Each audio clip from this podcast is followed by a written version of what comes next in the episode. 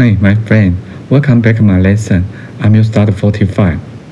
Today I'm going to tell you pay attention the top 10 taboos. Pay attention the top 10 taboos. This article I read it from internet. The content is the customer teacher remind the ghost door is closed at 11 p.m. today. So people have to pay attention top 10 taboos.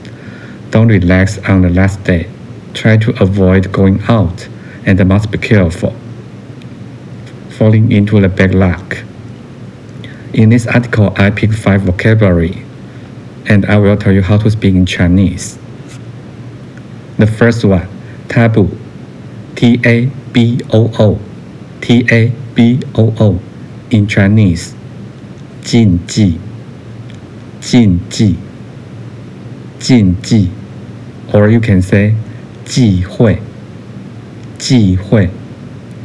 忌讳。Letter two, remind. R E M I N D. Remind. In Chinese. 提醒，提醒，提醒。Letter three, pay attention. In Chinese, 注意，注意，注意。Number four, relax. In Chinese, 放松，放松，放松。Final one, avoid. A V O I D avoid in Chinese 避免避免避免 Okay, let me repeat again.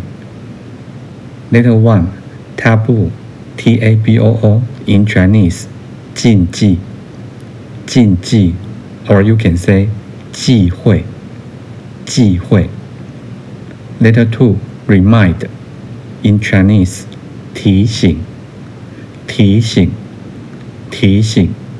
Letter three, pay attention. In Chinese, 注意，注意，注意。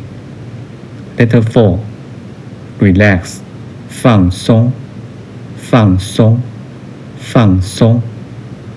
Final one avoid, 避免，避免，避免。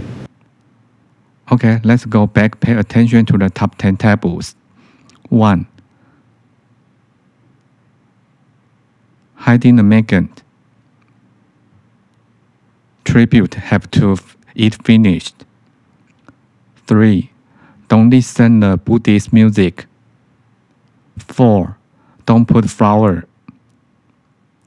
5. The doors also have to them. 6 no candle. 7. Don't say goodbye. Number 8. Don't complain your esters. 9. Don't go back to creators.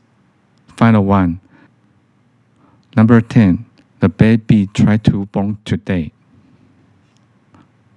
Okay, that's all for today. Thank you for listening and have a nice day.